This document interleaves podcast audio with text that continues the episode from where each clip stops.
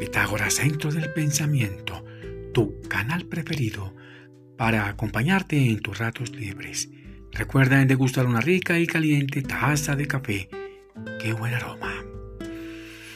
2023 o 6023. El año de la abundancia, de la prosperidad, el éxito, en el amor, en la amistad, en la salud, en el trabajo, en todo lo bueno y mejor.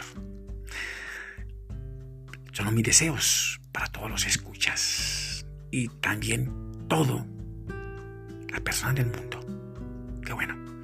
Bien, entramos al cuarto y último episodio sobre los tres viajes de la avaricia.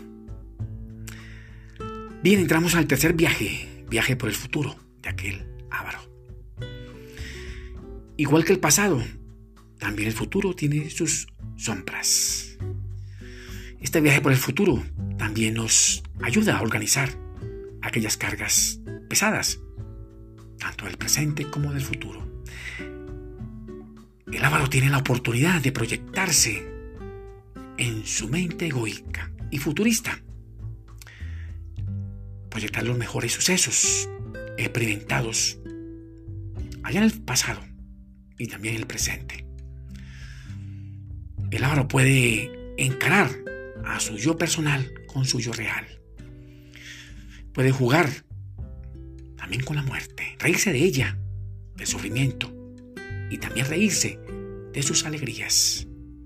Porque existe otro proceso que también podemos disfrutar con alegría, quizás mejor que la misma muerte, y se llama el proceso de la vida plena, el nirvana, aquella felicidad total. Durante este viaje, en el futuro, el avaro podrá experimentar su propia muerte, abordando aquel carruaje o cuervos sombrío, alado por caballos azabaches, desenfrenados y deseosos, y guiado por aquel abriga paciente. Hay quienes desconocen, por su mera avaricia, que son seres de luz. Los ávaros también son almas que junto con otras experimentan viajes sufridos y alegres en este mundo de la acción, en este mundo de los deseos. Pregunto, ¿podrá el avaro en el futuro conciliar con su propia sombra del pasado y del presente? ¿Podrá el avaro traer al presente eterno las correcciones hechas en su pasado y en su futuro? Por favor, responde allá en tu lugar secreto, en silencio y en reflexión.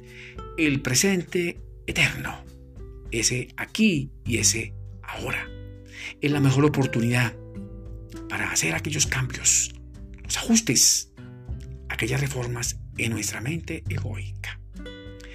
Desde el futuro, el avaro podrá ver la versión de su mejor película. Durante este viaje podrá generar experiencias lúcidas y coherentes y aprender aquellas lecciones útiles para su presente eterno. En los viajes al pasado y al futuro podrá el avaro transformar y estructurar su ADN morir para renacer. Viajando por el futuro, el yo personal, ese yo egoísta y avariento, podrá ser sustituido por ese yo real, ese yo bondadoso, quien pone de presente el presente bondadoso. El yo real representa la verdadera identidad del ser humano, aunque imperfecto. La función del avaro es luchar y sostener la conexión con el amor hacia él mismo y también con los demás. Traer paz, traer bondad, traer paciencia, tolerancia, perdón, alegría, generosidad, justicia, igualdad entre muchas.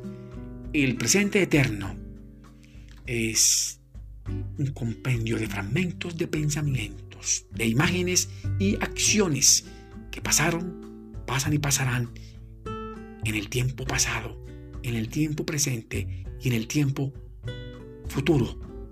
Todo esto en milésimas de segundos. El avaro podrá abandonar sus prácticas indeseables que mal le hacen a él y también a los demás.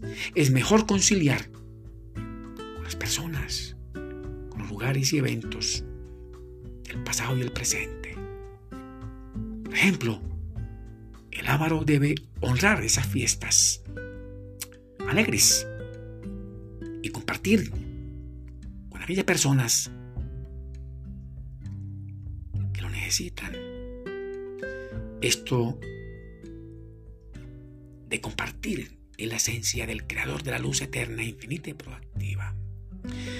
Que las fiestas, en especial la de Navidad, nos sirvan para ser mejores seres humanos, para compartir lo poco o lo mucho, lo mejor con aquellas personas necesitadas. El avaro odia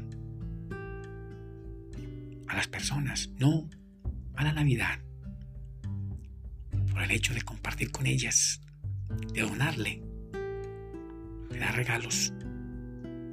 Teme a estas fiestas.